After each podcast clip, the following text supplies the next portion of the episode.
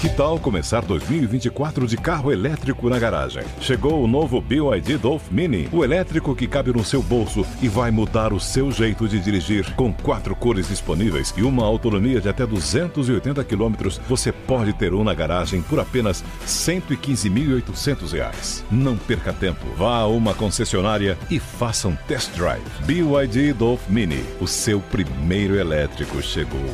No trânsito, escolha a vida. With lucky landslots, you can get lucky just about anywhere. Dearly beloved, we are gathered here today to. Has anyone seen the bride and groom? Sorry, sorry, we're here. We were getting lucky in the limo and we lost track of time. No, Lucky Land Casino, with cash prizes that add up quicker than a guest registry. In that case, I pronounce you lucky.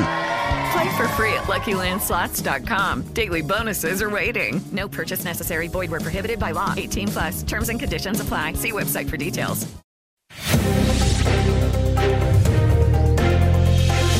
Três em um. Jovem Pan.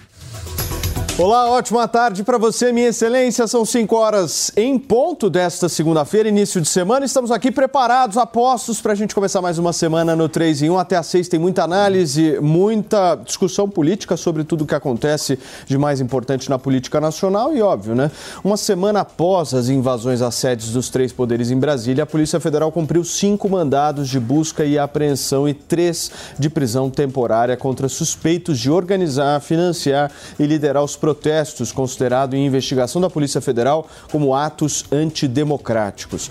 O interventor na segurança pública do Distrito Federal, Ricardo Capelli, afirmou que o quartel-general do Exército em Brasília funcionava como uma incubadora de planos contra a democracia brasileira.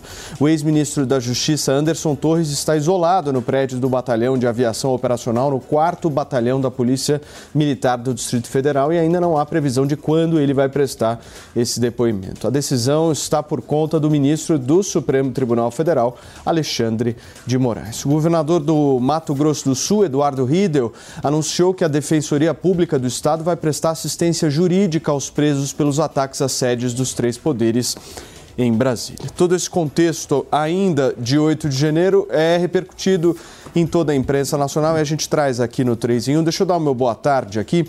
E primeiro aos meus dois companheiros que fizeram este programa junto comigo na semana passada, o nosso Jorge Serrão e o Fábio Piperno, e anunciar aqui para vocês, principalmente para a nossa audiência, meus queridos Serrão e Piperno, o mais novo integrante deste programa. Estamos falando dele, Cristiano Vilela, que participou conosco no final do ano passado, certo, Cristiano, de várias edições aqui do programa. Seja muito bem-vindo. E também dizer a você dos meus pêsames, né, de participar de um programa junto com o Piperno e o Serrão, Cristiano. Coitado, né? É, tem que aguentar, né? Seja é, muito bem-vindo, É Vilela. sempre uma satisfação estar perto de feras como vocês três aqui. Ninguém passa impune aqui. Vilela, vamos começar a nossa conversa aqui buscando compreender um pouco dessa situação, esses mandados de busca e apreensão por parte da Polícia Federal. E também eu queria uma, uma palhinha sua a respeito desse depoimento de Anderson Torres. Né? Até quando o ministro Alexandre de Moraes vai prorrogar essa história? Olha, boa tarde a todos que acompanham aqui o 3 em 1 pela Jovem Pan. Paulo, Serrão, Piperno, todos vocês aqui. É uma satisfação retomar a essa cadeira.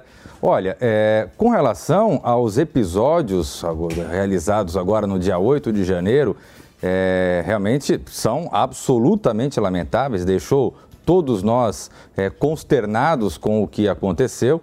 É, nesse sentido, diante da prisão realizada agora, no último final de semana, no último sábado, do ex-ministro, do ex-secretário Anderson Torres, muito provavelmente ao longo dessa semana será feito o depoimento do mesmo, até para que, eventualmente, depois do depoimento, é, seguramente a defesa do ex-ministro vai solicitar a soltura do mesmo e aí o relator do, do, caso, o ministro Alexandre de Moraes, deverá apreciar se vai soltar ou se não soltar. Vai depender dos próximos acontecimentos, vai depender do teor do depoimento.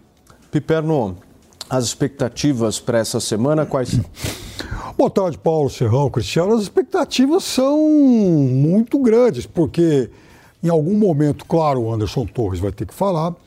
O, enfim, a Polícia Federal está colhendo uma série de depoimentos aí por todo o país, aliás, a Justiça se empenhando bastante, inclusive um dos secretários do Ministério da Justiça concedeu uma entrevista lá no jornal Correio Brasiliense dizendo que já chegaram 86 mil denúncias por e-mail. Né? Foi disponibilizado um canal para que, isso, que isso ocorra, mas 86 mil denúncias sobre os episódios do dia 8. É, há também suspeitas cada vez maiores em relação a possíveis omissões do Exército. Aliás, é muito estranho que o Exército brasileiro não tenha se pronunciado de uma forma oficial até agora, não tenha condenado de uma forma mais veemente esses acontecimentos. Hoje, por exemplo, é, lá em, em, Manaus, o jornal A Crítica noticiou que o, o Exército, né, o, o, o quartel do, do Exército lá da Amazônia, ele serviu aí, inclusive, praticamente como é, base de apoio aos manifestantes, né, aos, enfim, às pessoas que é, pediam lá intervenção, é, a ponto, inclusive, dessas pessoas usarem essa base do Exército para deixar os seus pertences, para deixar materiais que eles usavam lá no acampamento. Então, é claro que isso é um absurdo, né? Então, é evidente que esses fatos vão ficando mais claros à medida que o tempo passe, e eu acho que nessa semana a gente vai ter, não a elucidação, porque ainda está muito cedo para isso, mas a gente vai ter um quadro, um cenário mais exato, mais fidedigno daquilo que aconteceu, e principalmente aguardando ansiosamente aquilo que o Anderson Torres tem para contar. Não só em relação ao 8 de janeiro, mas também sobre aquela minuta que foi encontrada na casa dele. Serrão, o que, que a gente pode esperar dessa semana? Qual que seria o seu destaque? Saudações, meus amigos, meus amados haters. É, a expectativa é esse depoimento do Anderson Torres, porque essa novela já tem um roteiro pré-estabelecido.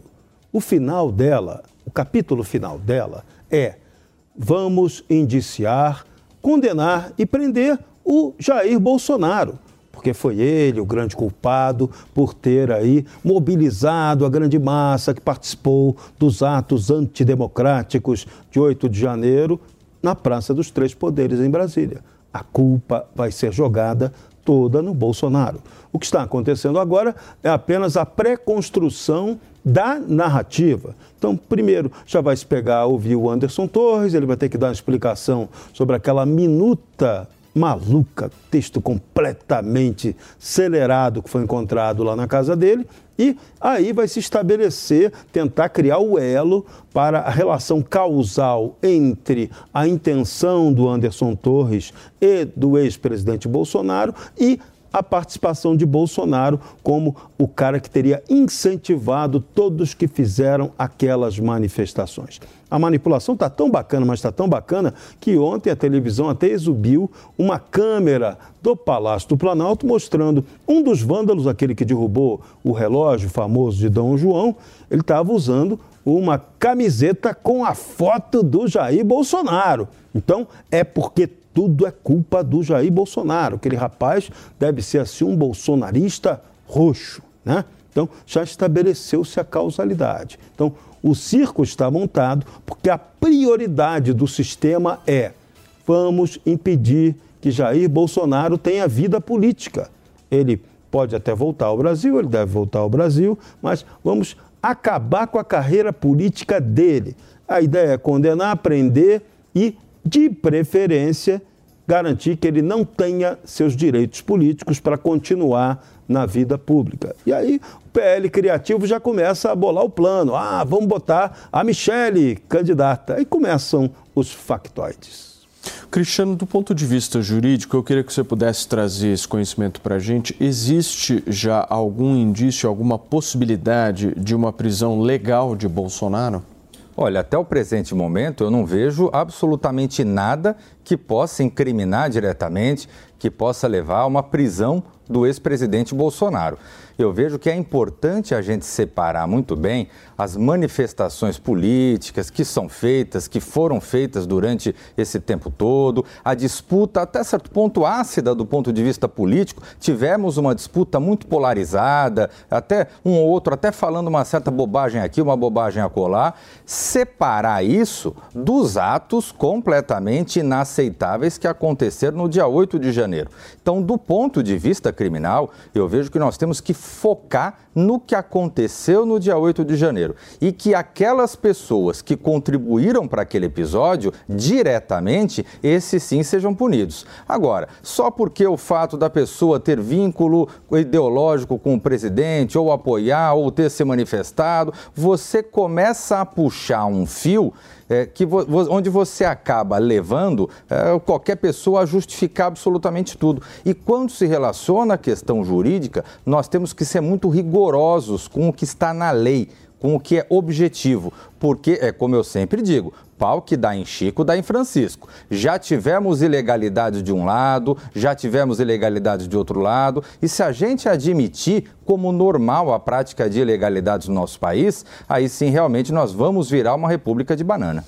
Piperno, o Serrão mencionou essa questão da camiseta, daquele apoiador que derruba o, o relógio e está vestido com uma camiseta é, com o rosto de Bolsonaro, mas você também tem uma, né? Do Bolsonaro, pô. Não, não tenho. Tem, sim. Aliás, não serve nem para pano de chão na minha casa isso aí. Eu acho que ele tem sim.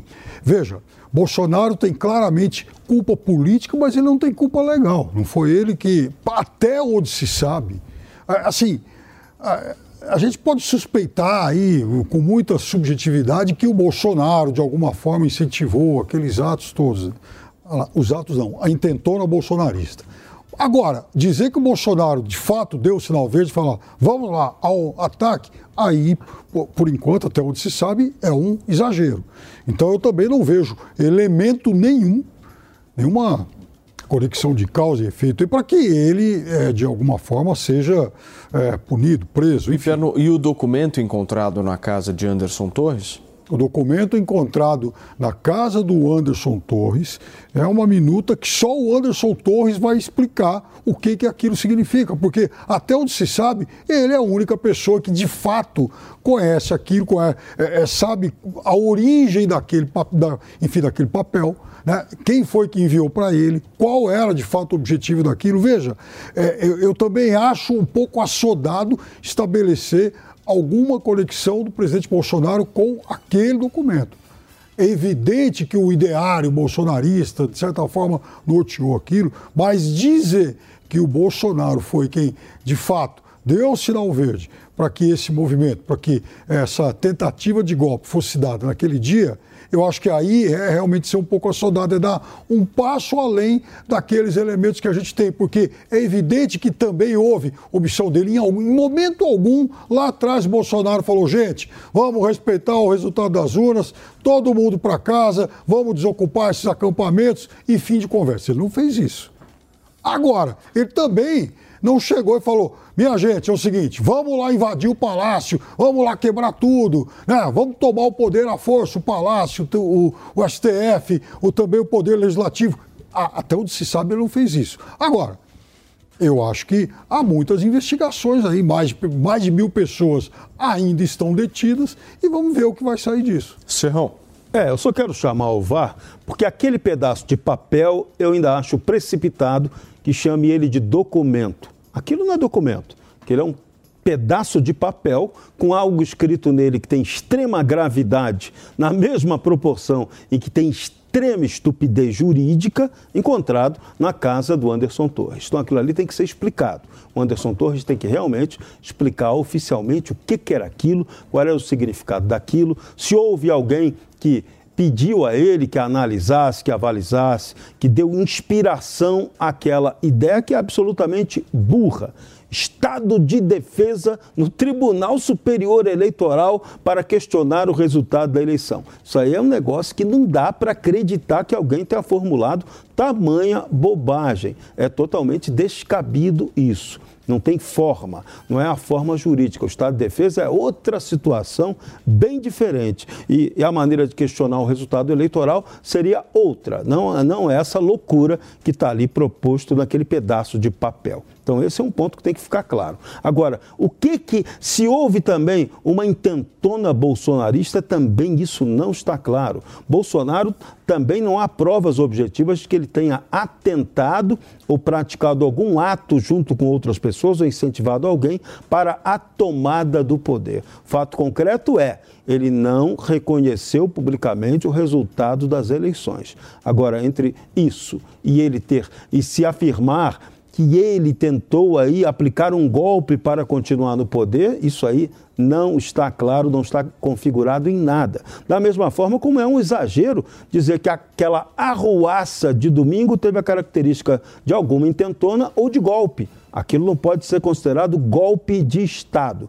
Aquilo foi um golpe, sim, uma barbárie contra as instituições, contra prédios públicos. Num dia de domingo, não havia ninguém lá para ser atacado diretamente das figuras do executivo, do legislativo e do judiciário, mas isso tem o tom, não, não tira o tom da gravidade. Esse tipo de barbárie é inadmissível, tem que ser punido com todo o rigor. Agora, a punição também tem que respeitar aspectos legais e objetivos. A lei criminal ela é muito objetiva para quem comete o crime. Então você não pode querer inventar que quem pagou, quem deu bancou ônibus para as pessoas que foram a Brasília para ficar na porta dos quartéis, que tenha sido, que isso tenha estabelecido uma causalidade direta de ter mandado alguém ir lá e quebrar os prédios. Então, essa forçação de barra é que é bastante esquisita do ponto de vista da questão criminal. Então, tomando-se esse cuidado, o resto é certo. Tem que punir quem diretamente cometeu a barbárie. E a filmagem, como lembrou o Piperno, há 86 mil denúncias. Olha, eu fiquei orgulhoso. O nosso país tem mais dedo duro que a União Soviética. Bacana, hein? Acho que a gente superou o leste europeu, o comunismo europeu, em termos de deduragem. Parabéns, pessoal, parabéns. Muito bem, olha, o vice-presidente da República e ministro do Desenvolvimento da Indústria e do Comércio, Geraldo Alckmin, afirmou que o governo de Lula pretende aprovar reforma tributária ainda em 2023. Alckmin foi o convidado de honra da primeira reunião da diretoria da Fiesp, a Federação das Indústrias do Estado de São Paulo, neste ano. O vice-presidente foi aplaudido pelos líderes empresariais quando reiterou que o governo federal decidiu manter a redução de 35% no imposto sobre produtos industrializados mais conhecido como IPI, da maioria dos itens fabricados aqui no país. Nós vamos ouvir um trecho desse discurso, dessa fala de Geraldo Alckmin, hoje pela manhã. Já tem duas PECs. Ah, ah, duas PECs bastante discutidas, bastante maduras, que podem ser aperfeiçoadas, mas eu diria que a reforma tributária ela é central. Ela pode fazer o PIB crescer ela pode trazer eficiência econômica, simplificando a questão uh, tributária. Então, e entendo que é essencial, inclusive, para a indústria. O presidente Lula tem destacado né, que o foco é emprego e renda, e quem gera emprego e renda é o setor produtivo. Então, fortalecer a agricultura, fortalecer a indústria, avançar ainda mais nos serviços, nas áreas, áreas para a gente poder é, caminhar. Um apoio especial à pequena empresa, que precisa ter um olhar mais é, dirigido e que tem um enorme potencial, por exemplo, de crescer, inclusive ajudar nas exportações. Tá aí a fala do vice-presidente da República, Geraldo Alckmin, hoje de manhã aqui em São Paulo. Cristiano, você acredita na viabilidade política dessa reforma ainda neste ano? Olha, falar isso em um momento como esse que nós estamos vivendo, onde o terceiro turno eleitoral parece que não acabou, né? parece que a pacificação que nós queremos, que nós desejamos, ela ainda não ocorreu, é, me parece muito prematuro. É evidente que o vice-presidente, ministro Geraldo Alckmin, ele tem que movimentar o jogo, movimentar o time, já começar a botar o time em campo, porque se ele for esperar a pacificação para daí começar a se movimentar, aí realmente que não vai acontecer nada, não vai aprovar nada esse ano. Então, ele está certo, ele tem que ser o otimista, ele tem que ser o animador. Agora, de fato, né, o momento ele não demonstra essa tranquilidade que geralmente é habitual no início dos mandatos. Geralmente, o primeiro ano de governo é o momento de tranquilidade, é o momento onde você tem uma base mais sólida, onde o presidente está mais bem visto nas pesquisas de opinião e acaba podendo aprovar esse tipo de matéria complexa. Vamos aguardar para ver se a partir do mês que vem, com o novo, o novo Congresso assumindo, é, analisar como vai ficar a questão das presidências das casas e tudo mais, se eventualmente o clima arrefece um pouco, os ânimos se esfriam um pouco, se tornam mais é, aptos a haver esse tipo de apreciação, que é um dos pontos mais fundamentais a serem apreciados no país hoje em dia. Serrão, uh, o vice-presidente Geraldo Alckmin aparece na Fiesp num momento bem delicado da entidade, né? Há uma disputa interna forte. Sim, inclusive está acontecendo lá uma assembleia agora para resolver se vão tirar ou não o presidente da entidade, Josué Alencar, filho do José Alencar, que estava até cotado para esse cargo que foi ocupado por Geraldo Alckmin, o cargo de ministro da Indústria e Comércio, só que diante da, do problema político interno na Federação das Indústrias de São Paulo, ele preferiu não aceitar esse cargo. Agora, o Alckmin fez o discurso correto, pragmático, falou o que tem que ser falado. O problema é, é viável fazer uma reforma tributária agora? O problema é a condição política. Primeiro é preciso saber se o governo Lula vai se relacionar bem com o Congresso, se ele quer focar nisso, se é prioridade real dele reforma tributária, debater o assunto com seriedade. Quando a gente vê aí uma, a base do governo aí falando, né, em não, vamos fazer a CPI para apurar a baderna. Se você botar o Congresso para perder tempo com a apuração de uma CPI que será absolutamente inútil. A CPI não vai levantar nada nessa situação. Esse caso é um caso que está feito à polícia e ao judiciário. Não tem que ter, essa não deveria ser a prioridade do Congresso Nacional. A prioridade do Congresso Nacional tinha que ser, sim, cuidar da questão econômica. Prioridade do governo do PT deveria, sim, cuidar da questão econômica. Até agora, o governo do PT não apresentou caminhos sólidos para isso. E essa reforma tributária seria o sinal fantástico, o sinal importante de que o PT está encarando a economia, a evolução econômica com extrema prioridade. Se isso, se ela focar em fé de ver, em perda de tempo, como é esse caso da CPI do, do 8 de janeiro, vai mal, vai perder o timing. E Geraldo Alckmin hoje falou algo essencial. Ele disse: coisas importantes como a reforma tributária você tem que aprovar logo no primeiro ano do governo, aproveitando a credibilidade que o governo tem. Só que esse governo já começa esquisito, começa tenso demais politicamente e, repito, se Lula não definir que ele quer calma com o Congresso, o pau vai comer e ele não vai conseguir governar. E aí, e aí abre um caminho que pode ficar aí. Geraldo Alckmin já preparar seu aquecimento para eventualmente substituir o titular que pode desagradar a oposição parlamentar. O Piperno, o Alckmin falando que reforma trabalhista e reforma previdenciária não são reformas que serão revogadas nos governos do PT. Mas Lula não tem essa posição, né? Paulo, bom, primeiro em relação então ao 8 de janeiro, Me explica tem... um pouco, Piperno, Explico. sem sair pela tangente. Não, de forma alguma, só para completar o raciocínio, eu acho que o governo tem que se empenhar sim para prender, para punir os cangaceiros políticos que tentaram um golpe de Estado. Uhum. Ninguém foi lá fazer um tour né, pelos, pelas sedes dos poderes. As pessoas foram para derrubar os poderes. Foram pagas para isso, receberam transporte, alimentação, enfim. Bom, em relação a essa pergunta que você fez, depois vou chegar na reforma tributária. Olha, você vai se lembrar, o ano passado, mas muitas e muitas vezes aqui, que eu disse o seguinte: olha, por acaso alguém sabe, alguém conseguiria me explicar a posição do Lula na campanha sobre a reforma trabalhista? O Lula, em algum momento, porque olha, se falou em revogaço, se falou em mudança, em anulação, em revisão, se falou um monte de coisa. E o Lula mudava o discurso à medida em que ele falava para uma plateia diferente da outra. É, o Lula pode ser criticado por, exatamente por essa falta de um discurso, digamos, direto, um discurso mais claro sobre o que fazer. Agora, em momento algum, ele falou: não, eu vou realmente mudar tudo.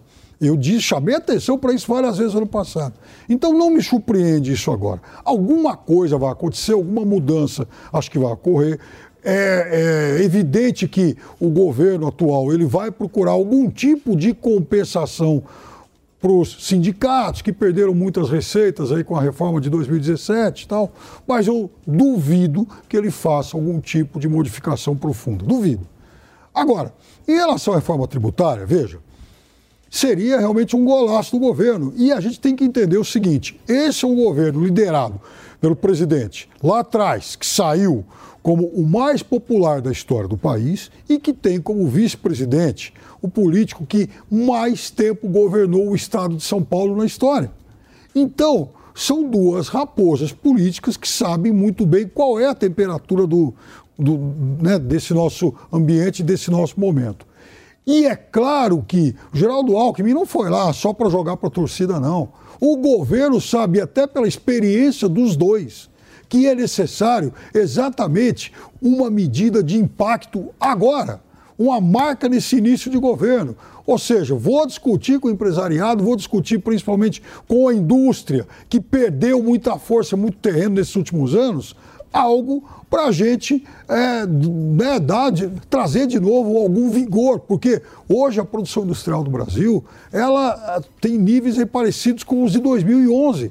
O Brasil voltou no tempo. A indústria do Brasil ela perdeu muito espaço, inclusive participação mundial em todos os setores. E é necessário trazer de volta a força dessa indústria, porque indústria significa desenvolvimento, riqueza e valor agregado. E isso, lá na ponta, também significa empregos mais qualificados. Agora, Piperno, do ponto de vista da participação de Geraldo Alckmin, não foi apenas para dialogar com o empresariado, né, com a indústria, foi também para fazer um gesto político em direção ao atual presidente da entidade, né?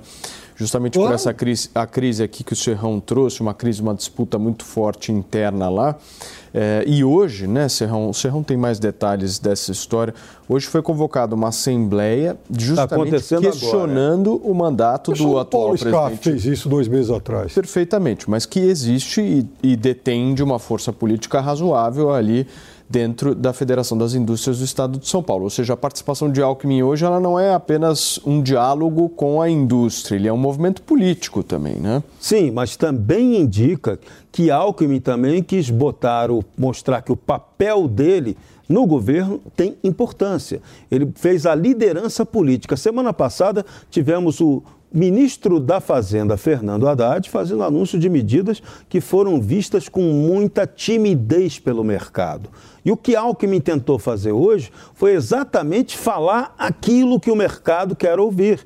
Reforma tributária é diminuir imposto. Então, ele foi dar o recado político, muito mais até do que ir lá ser solidário ao Josué o Alckmin foi cuidar da vida dele, foi mostrar que ele é alguém com capacidade de liderar, de estabelecer esse, esse elo político, porque o debate vai depender de uma conversa do empresariado, que também tem que tomar vergonha e focar em solução econômica, e com o Congresso. Tem lá duas propostas de reforma tributária, só que a porcaria não anda. Não anda por quê? Não anda porque os políticos não querem saber disso eles não encaram isso como prioridade. Então, insisto no que eu falei. Se o governo ficar perdendo tempo, botando o Congresso, ah, vamos fazer CPI para detonar o Bolsonaro, em vez de botar a base, focar na política econômica, vamos incentivar o Congresso, vamos fazer um cheque-mate do Congresso para resolver a questão econômica, ele muda o jogo. Agora, se ele for para a discussão errada, o azar é dele, governo, e, por extensão, nossa população brasileira.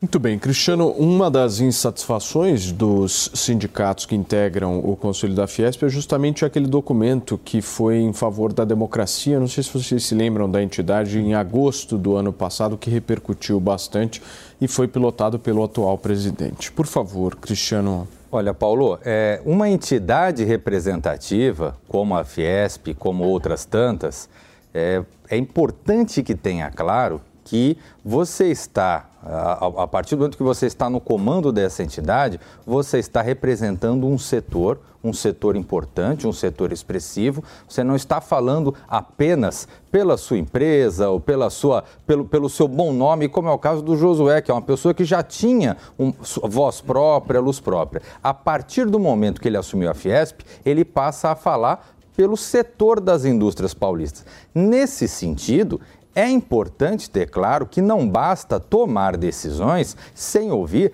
a base da entidade. E o que parece é que uma série de entidades que compõem a base da entidade é, é, acabaram é, vindo com essa questão, trazendo à tona essa questão, não se vendo representadas pela entidade.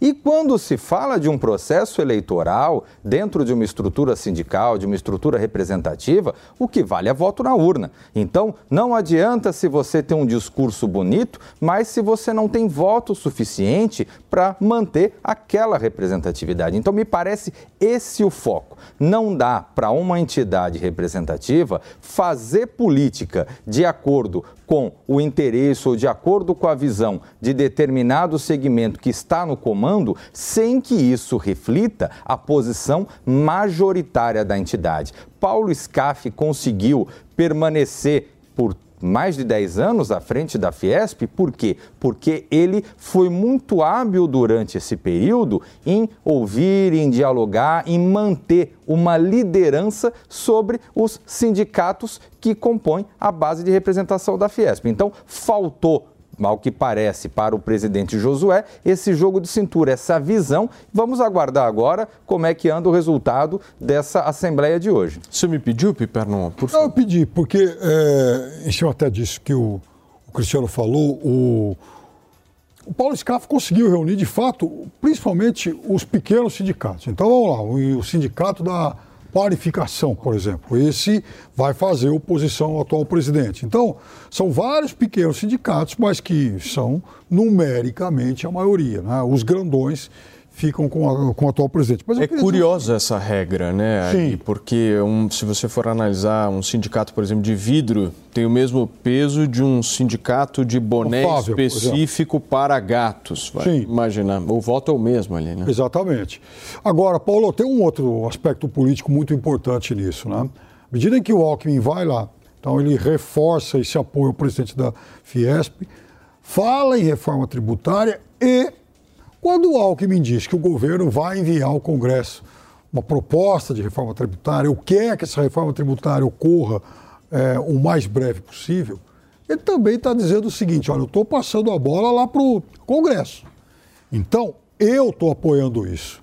Vocês agora também cobrem os congressistas que vocês ajudaram a eleger.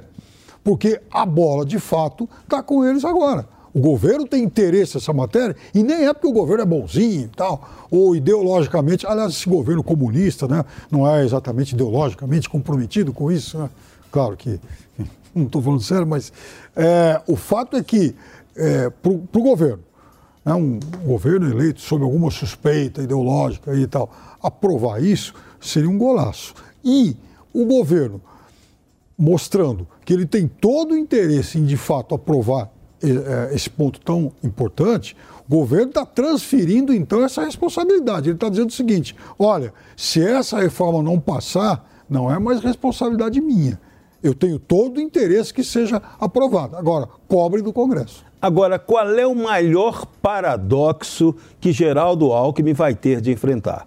Ele é vice-presidente da República e ministro da Indústria e Comércio, aquele ministro que não pode ser demitido.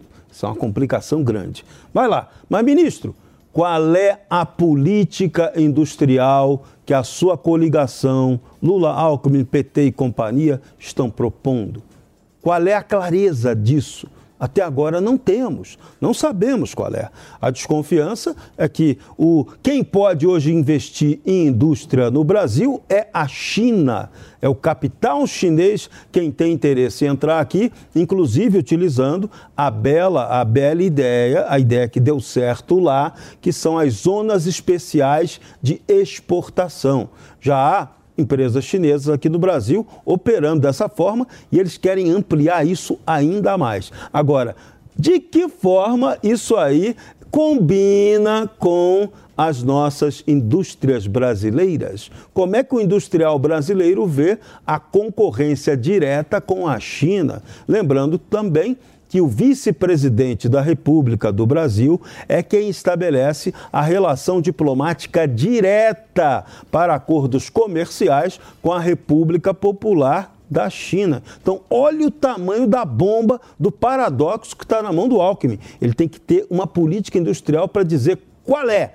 Os empresários brasileiros também têm que dizer qual é. E o chinês que está negociando com o Alckmin tem uma ideia exata do que eles querem fazer. Agora, a gente tem o Brasil tem que chegar à conclusão, né? A gente quer ser capitalista, a gente aqui vai ter que fazer mais ou menos a mesma discussão que houve na China no tempo do Deng Xiaoping, na década de 80 e 90. Né? O país se tornou um país capitalista de Estado. O Brasil nem isso consegue ser. Aqui a gente está capimunista, atrasado, sem reforma tributária e sem proposta de industrialização. Até porque, como é que você vai industrializar um país como o Brasil sem ter energia suficiente, que hoje é o nosso maior problema? Nós estamos ao vivo aqui na Jovem Pan, são 5 horas e 35 minutos. Fast News. Fast News. Os destaques da última hora em reportagens ao vivo, direto das principais cidades do país. Política, tecnologia, agronegócio, economia, com a visão de quem é especialista no assunto. Fast News. Fast News. De segunda a sexta, a partir das dez e meia da noite. Quem é da década de 90 já conhece o Pense Bem, né? Agora ele voltou e é computador de verdade. O notebook Pense Bem é perfeito para te acompanhar em todos os lugares, seja trabalhando ou até mesmo se divertindo com vídeos e séries. Possui sistema Windows e processador Intel com imagem HD e teclado luminoso e um acabamento todo em metal para você curtir com muita tecnologia e diversão. Acesse www.tectoy.com.br e garanta já o seu. Esta, esta, esta é a Jovem Pan. Olá Brasil, chegou o grande dia! O curso Toro de Ouro 2 está no ar com mais conhecimento sobre o mercado financeiro. Agora você vai dominar outros indicadores que vão te ajudar a investir melhor o seu dinheiro. Se junte aos milhares de alunos do primeiro curso e aprenda a montar a sua própria carteira de investimentos. Acesse a newcursos.com.br e faça a sua inscrição no curso Toro de Ouro 2. N-I-U cursos.com.br. Vai, Torinho! Notícia. Notícia. 24 horas. Jovem Pan. Pan. News.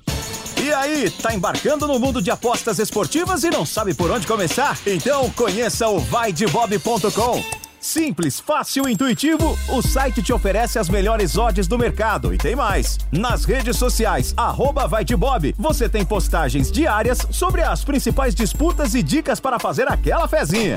Muita gente acha que apostar é um bicho de sete cabeças, mas agora que você tem o Vai de Bob, fica relax. Então já sabe, na dúvida, vai de Bob. A Jovem Pan está com você em todos os lugares e em todos os momentos. De manhã, informação e opinião na medida, para começar o dia do jeito certo. Bem-vindo, já estamos no ar, começando o Jornal da Manhã para todo o Brasil. Os principais assuntos. Principais assuntos. A notícia de última hora. Uma frente fria chegou ao Rio de Janeiro. E aquilo que mexe com a sua rotina. Até o momento, o engarrafamento. Tudo passa pelo microfone da Pan. A Jovem Pan está com você o tempo todo, com som e imagem. De Brasília, Luciana. Certo, Preta, como é que foi a conversa com o Marcelinho? Do Rio, Rodrigo Viega. Viu só? Acesse jovempan.com.br, baixe o aplicativo da Panflix e se inscreva em nossos canais no YouTube. Jovem Pan News.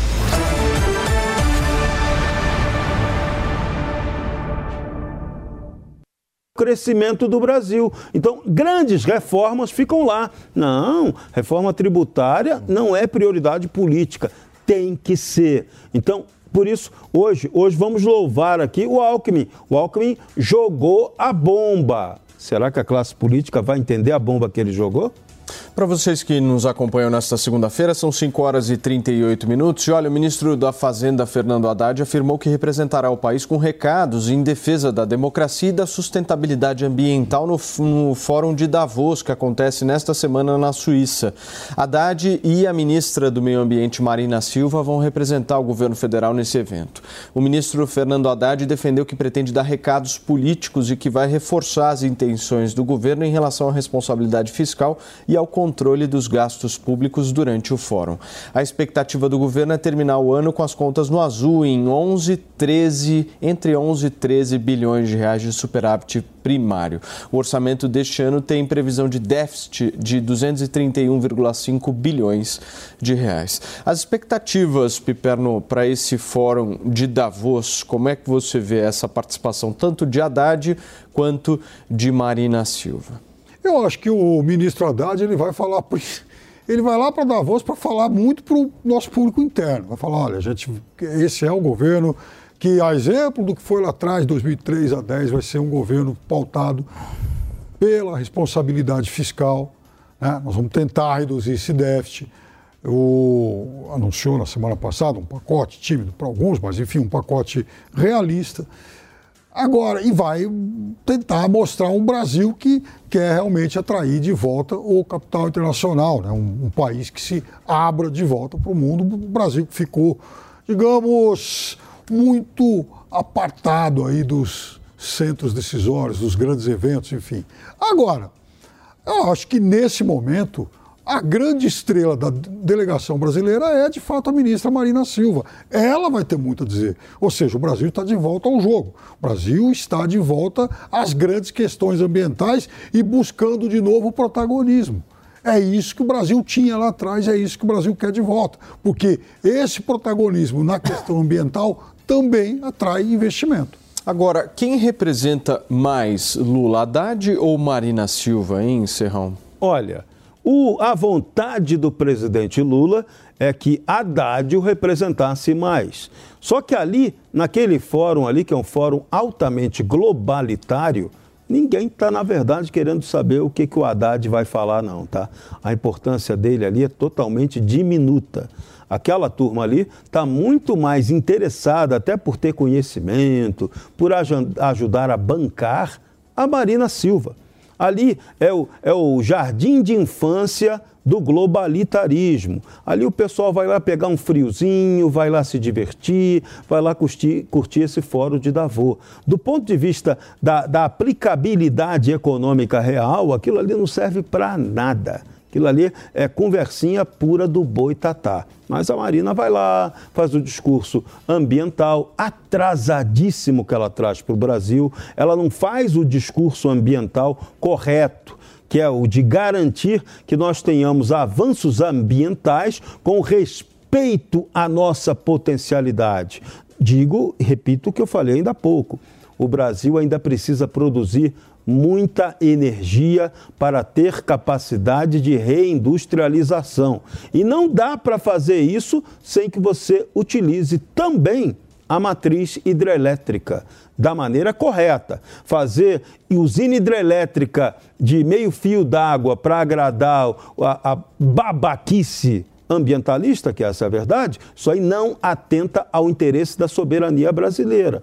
Dá, claro, temos ampla capacidade para investir em energia limpa, energia solar, isso é ótimo, mas a gente tem que ter a hidrelétrica também. E quando a gente quer fazer isso, a gente é sabotado pelo gritinho ambientalista contra o Brasil. Então, o ambientalismo não pode ser utilizado para conter as nossas potencialidades. E o discurso ambientalista, que é patrocinado, adotado pela Marina Silva, é a vanguarda do atraso. Ele não interessa ao Brasil. É muito bonitinho para a turma da boutique, Mas para a turma que quer a economia brasileira com soberania crescendo e desenvolvendo, o discurso dela é uma grande porcaria. E a turma de Davos quer ouvir a porcaria e não o Brasil dizendo que vai ter soberania e possibilidade de crescimento. Cristiano, por favor. Olha, eu vejo, vou, vou também na linha do que foi colocado pelo Piperno, do que foi colocado pelo Serrão, no sentido de que os dois não vão ter grande destaque nesse episódio, nesse evento, nesse fórum global que vai acontecer na Suíça agora em Davos. Eu vejo que o, o, ministro Fernando Haddad ele tem a obrigação de ir, de colocar, é, de colocar que o Brasil está vivendo um novo governo, um novo governo que quer dialogar com o exterior e tudo mais, vai cumprir esse papel institucional. Eu vejo que ele vai buscar tirar algumas fotografias, algumas imagens para poder vender para o público interno e, como bem disse o Serrão, a Marina Silva, ela é a figura de destaque, ela é o baluarte que vai ser levado aí para todos esses segmentos, porque ela é a, a, a, a, feição desse governo, que é a queridinha do, do, dos mercados internacionais, do discurso ambiental. Então, vai ser uma dobradinha nesse sentido. Haddad para tentar tirar fotografia para o público interno e Marina Silva para ficar bem com o público externo. E como disse o Paulo Matias, né? Isso, a Marina tendo aí preponderância deve dar uma dor de corno no Lula danada. Meu, Lula, mas aí que tá o negócio. O Lula já escalou a Marina para isso, porque esse é assim esse é um ambiente em que o Brasil tem que entrar de sola de novo. Quer dizer, o Brasil era protagonista da questão ambiental. O Brasil perdeu isso. O Brasil do vamos passar boiada, né? Desse atraso maldito que a gente, é, com o qual a gente conviveu nesses quatro anos, né? Então, é, é mostrar também essa nova face. Agora, o governador de São Paulo está lá também. Foi lá para tentar buscar investimento corretamente, tinha que ir mesmo. Então, é, isso é também um evento para se conversar e, quem sabe, se negociar muito.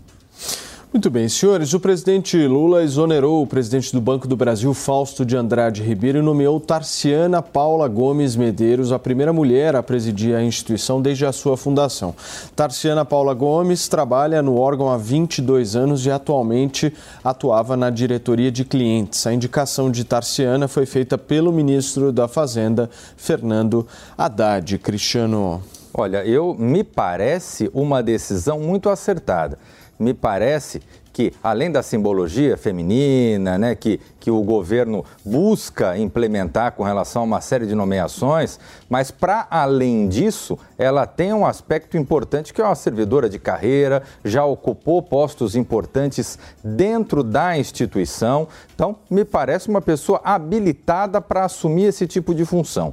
É uma pessoa que tem um viés técnico, especialmente se tratando de um banco, da importância do Banco do Brasil. É, assumir o comando de uma instituição como o Banco do Brasil não se faz com companheiros, não se faz com pessoas bem intencionadas ou mal intencionadas, ou com interesse ideológico e tudo mais. Se faz com pessoas que são do ramo, que tenham capacidade de conduzir uma instituição bicentenária como é o Banco do Brasil. Então, me parece uma decisão bastante acertada do novo governo. Muito bem. Serrão, estou aqui apurando uh, com uma fonte a situação lá da Fiesp e o que a fonte me escreve aqui com todas as letras é a seguinte: a situação atual da Assembleia que justamente pode resultar na destituição do cargo do presidente, atual presidente Josué Gomes. Pau comendo, Serrão. É, isso era Essa esperado. É a essa e acontecesse, é a... o Josué perdeu as condições políticas. Quando você perde a condição política de comandar uma entidade que é existe para fazer articulação política, tua vaca foi para o prédio. Então, a situação dele é muito complicada. Sobre essa nova nomeação do presidente do Brasil, o presidente Lula parece que dessa vez acertou tanto no Banco do Brasil quanto na Caixa. Privilegiou ali funcionários de carreira, e parece que dessa vez essas duas pessoas nomeadas não são aquelas tradicionalmente ligadas ao movimento dos bancários. A da Caixa, ele ainda tem ali uma, uma vinculação direta com o movimento interno do, do, dos empregados da Caixa, de articulação dos empregados da Caixa, ela, ela era representante direta. A do Banco do Brasil, talvez não necessariamente, mas é importante que você tenha funcionário de carreira nesse tipo de instituição. E no caso da presidente do Banco do Brasil, uma mulher jovem, 44 anos. Então, é, são novidades positivas que a gente tem que encarar também. O, o governo Lula não pode ser visto apenas como lançamentos de esculhambação de vez em quando, acerta. Nesse caso, parece que acertou. Agora, vamos ver o desdobramento, né? Vamos, vamos ver se não haverá sabotagem da velha guarda, né?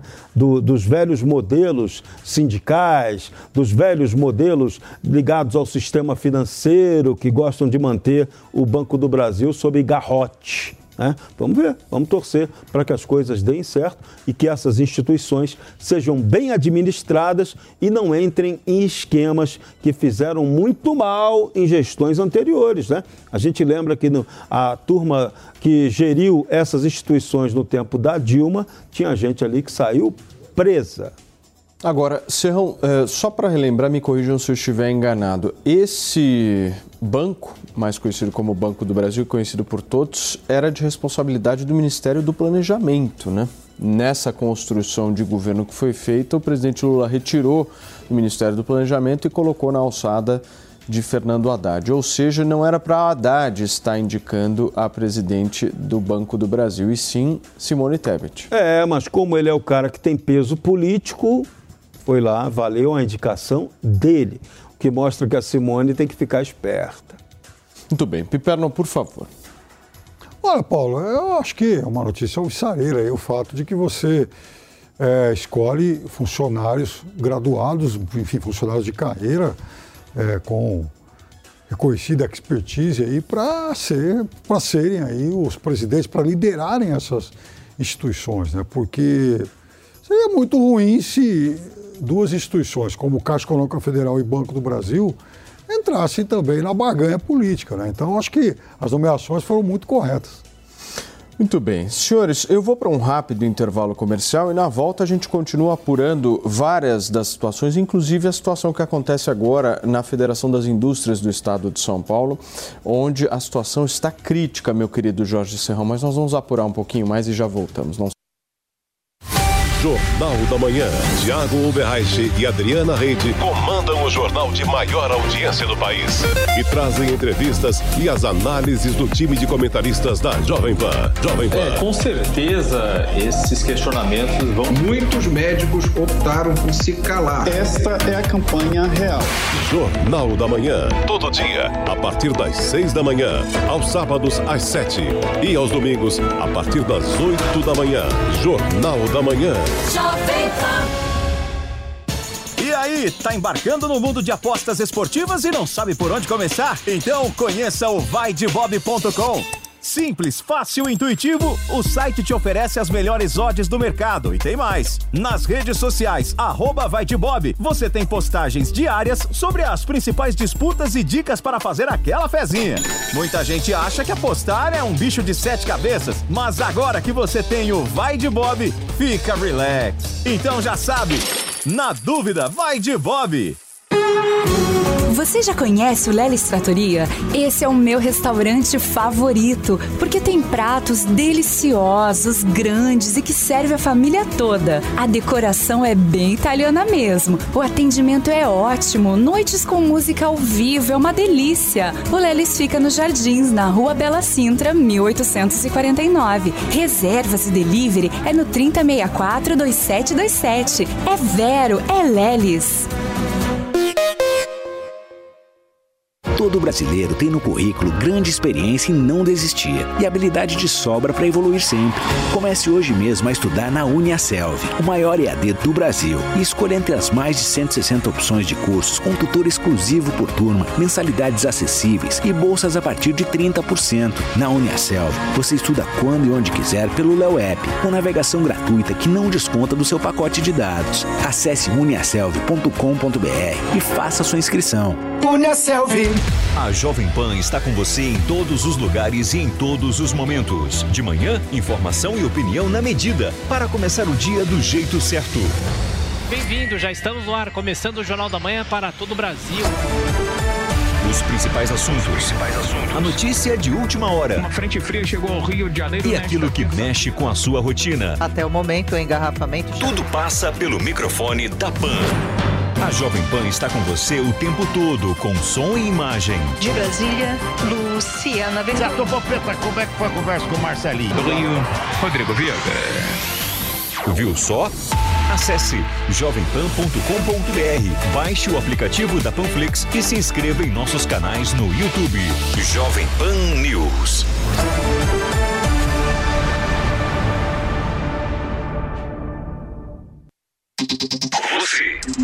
Conectado com a informação. Rádio e internet. Jovem Pan News.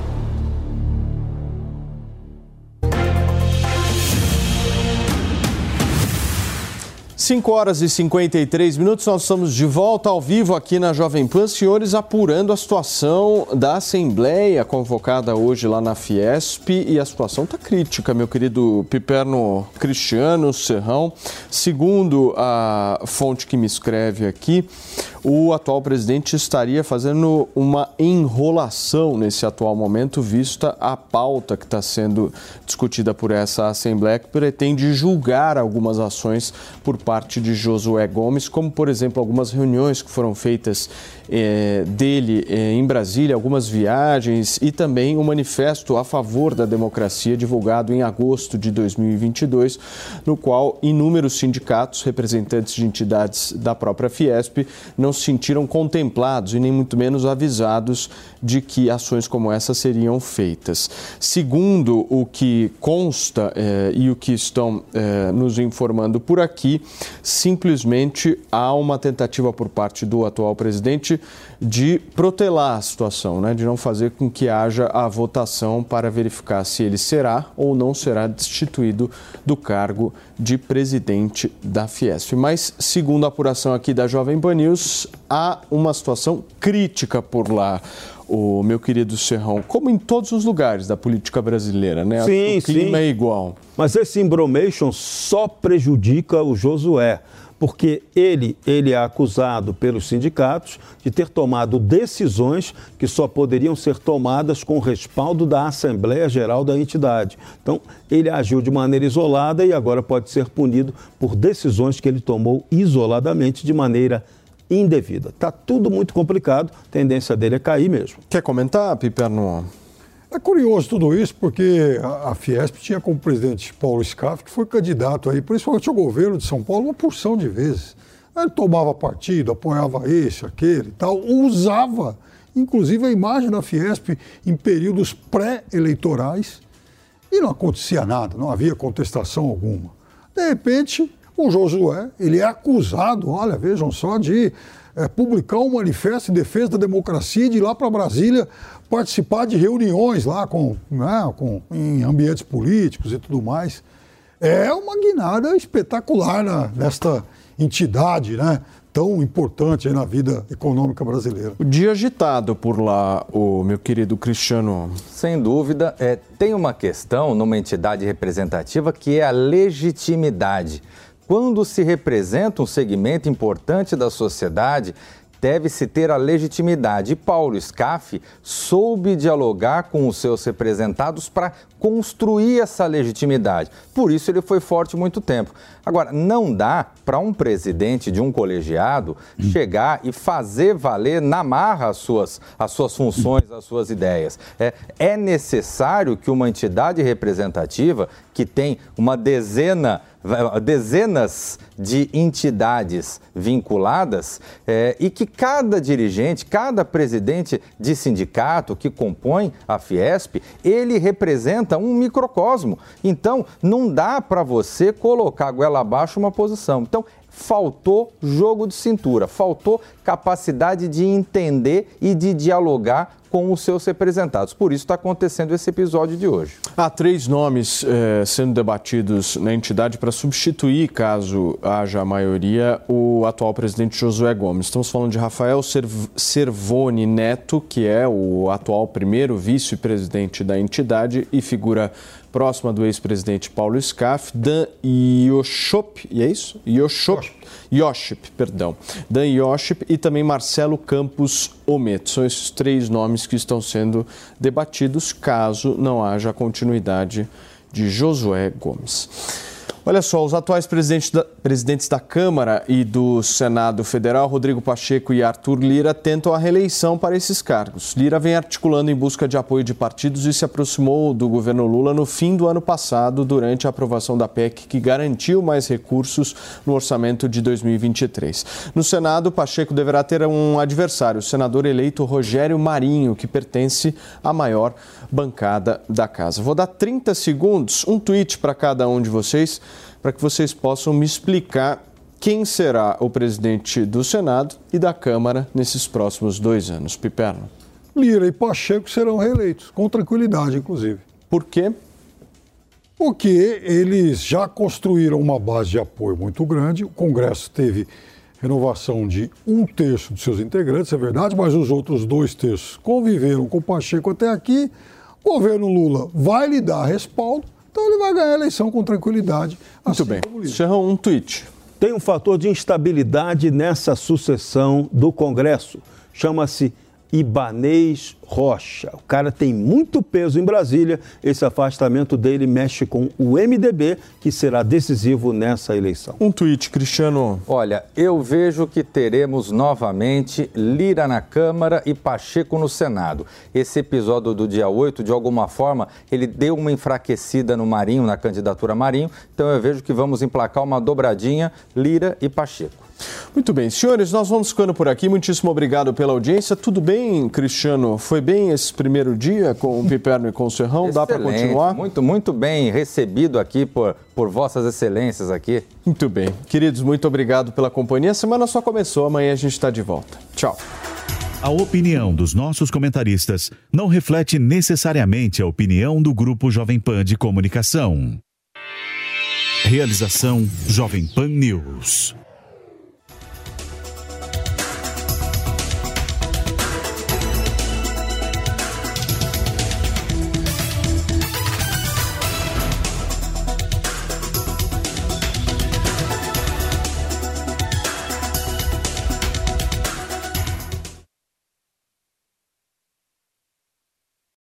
Lucky Land slots, you can get lucky just about anywhere. This is your captain speaking. Uh, we've got clear runway and the weather's fine, but we're just going to circle up here a while and uh, get lucky. No, no, nothing like that. It's just these cash prizes add up quick. So I suggest you sit back, keep your tray table upright, and start getting lucky. Play for free at LuckyLandSlots.com. Are you feeling lucky? No purchase necessary. Void where prohibited by law. 18 plus terms and conditions apply. See website for details.